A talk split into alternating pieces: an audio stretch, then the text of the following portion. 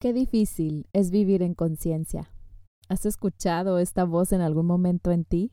A mí me pasó y hoy lo escucho también en mis sesiones y en los cursos. Quizá mientras estás aprendiendo, leyendo, en algún curso o en alguna sesión y resuenas, te emocionas, sientes paz con eso que estás aprendiendo o recordando más bien sobre ti, sobre tu espiritualidad, sobre quién realmente eres. Es una sensación maravillosa sin embargo, después termina ese curso, ese libro, esa sesión y al regresar a ponerlo en práctica en tu propia vida, escuchas esta voz y afirmas, qué difícil es vivir en conciencia.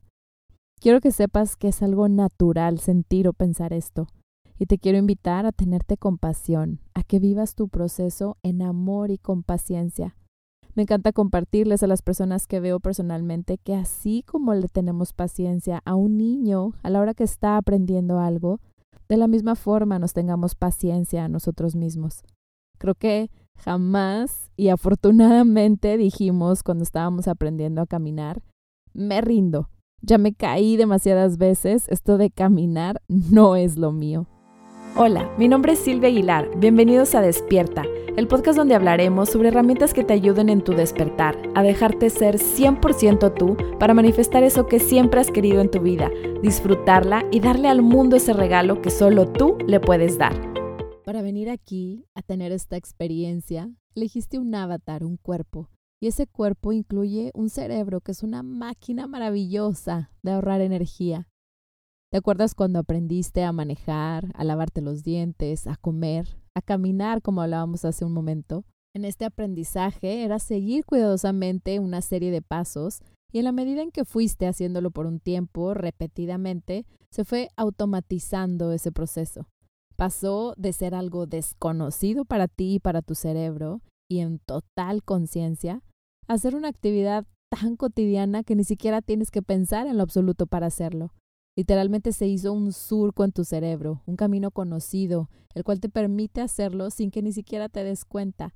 Como todas esas veces que quizá llegas a algún lugar y no tienes ni idea a qué hora pasaste por aquella avenida para llegar a ese destino. Has visto cómo en las montañas, cuando por un tiempo determinado varias personas han caminado por ahí, ya no nace el zacate o el pasto, queda totalmente marcado el camino. Imagínate que así de una forma parecida se hace ese surco en tu cerebro. Llevas tu edad haciendo las cosas de cierta forma. En mi caso, 41 años, los que tú tengas, con ciertas creencias. Entonces es natural que sientas esta resistencia a irte por un camino que ni siquiera está dibujado. Tu cerebro va a estar tendiendo a irse por ese camino súper remarcado y caminado que le es familiar y que le da oportunidad de ahorrar energía. Acuérdate que es una máquina maravillosa de ahorrar energía y siempre, siempre en pro de tu supervivencia. Por supuesto que es retador, primero que nada, frenarlo en su costumbre de irse por ahí y luego de abrir un camino, algo desconocido, algo que aún no es familiar para ti tampoco. Pero si lo intentas el suficiente número de veces para que ese camino se forme, ese surco, también cada vez va a empezar a ser más sencillo para ti cuestionarte, ver desde el amor, ir con conciencia en tu caminar. ¿Cuántas veces? Las veces que sean necesarias, así como seguiste intentándolo las veces necesarias para aprender a caminar cuando eras un bebé. Esto es por un lado, por el lado físico, si así lo quisiéramos llamar. Sin embargo, también hay alguien que se da cuenta de que con eso que estás aprendiendo o recordando, Estás conectando contigo mismo, contigo misma, con tu esencia, con tu ser, con el amor, con lo que verdaderamente eres. Que estás reconociendo que no eres solo tu cuerpo, solo tu mente, y que sabes que el amor y el sistema de pensamiento egoico no pueden estar juntos en la misma habitación. O eliges a uno o eliges al otro para que te acompañe, para que gestione, para ver a través de ellos. Entonces tu ego va a empezar a dar patadas de ahogado para hacer hasta lo imposible para que sigas poniendo la atención a él, para que lo alimentes, para que lo engrandezcas, para que hagas las cosas a las que ya estás acostumbrado o acostumbrada. Se va a valer de todo con tal de que te vuelvas a dormir. Se está dando cuenta que estás despertando. Él lo que quiere es que regreses a este modo automático, identificándote con tu cuerpo, con la separación, de tal forma que creas que todo el mundo te puede hacer algo, que la vida es terrible y que eres una víctima en esta experiencia que llamamos vida. Él va a hacer lo posible porque sigas escuchándolo, engrandeciéndolo, sin ni siquiera darte cuenta, sin cuestionarte nada. Y entonces vas a escuchar al principio varias veces estas voces de qué difícil es, tengo que hacer todo esto todos los días. No solo todos los días, elegir instante a instante eso es demasiado trabajo. Y si te fijas, aquí conectamos mucho con el hacer. Cuando al final del día es una toma de conciencia, no hay que hacer nada. Quizá al principio sí, pero poco a poco, conforme se va automatizando, lo vas integrando con la misma experiencia. Pero la buena noticia es que tú eliges. Sí, ya sabes que esto lo repito hasta el cansancio. Y primero que nada lo repito para recordarlo yo misma. Y sabes que todo lo que digo aquí es para que si resuenas, te invito a que lo pruebes, a que lo experimentes, a que no me creas nada y que veas si te sirve a ti, si te da paz. Y entonces lo hagas tuyo y lo integres a tu vida, a tu forma. Así que tú eliges.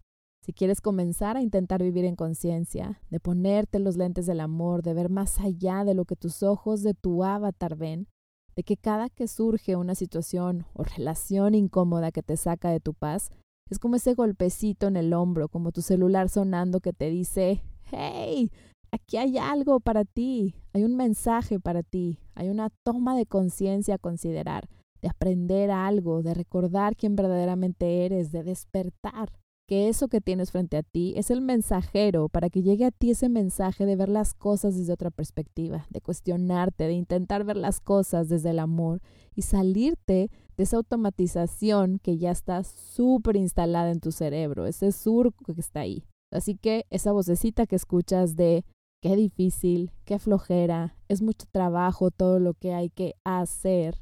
Te recuerdo que es ese sistema en piloto automático es el ego dando patadas de ahogado porque se está dando cuenta que estás tomando conciencia, que estás despertando.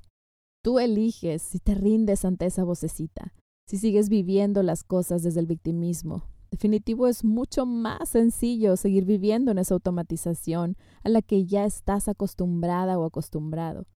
Sin embargo, créeme que es mucho peor no disfrutar el camino, sentir que algo falta, y creer que esta experiencia que llamamos vida es de lo más complicada, de lo más fea, de lo más difícil, y no disfrutar el camino. Tú eliges. Muchas gracias por permitirme acompañarte en lo que estás haciendo en este momento. Y como siempre, si resonaste, si te gustó, compártelo con más personas para que este mensaje se expanda. Después de todo, no es casualidad que estamos en este mismo tiempo y espacio, inspirándonos unos a otros a despertar y aportar al inconsciente colectivo con nuestro propio despertar. Nos vemos en el próximo episodio de Despierta y no olvides registrarte en los 28 días de gratitud que comienzan ese mismo día en que te registras. Estaré feliz de verte por ahí. Sienta el poder que sientes dentro de ti mismo, sabiendo que todo lo que necesitas está dentro de ti ahora para hacer tus sueños realidad. Comprométete a amar el proceso y saber que todo es posible cuando estás presente, hoy, aquí y ahora, sabiendo que tienes infinitas posibilidades siempre que elijas en este momento abrirte al amor y abrazar tu poder. Nos vemos en el próximo episodio de Despierta y te deseo un día pleno y lleno de gratitud.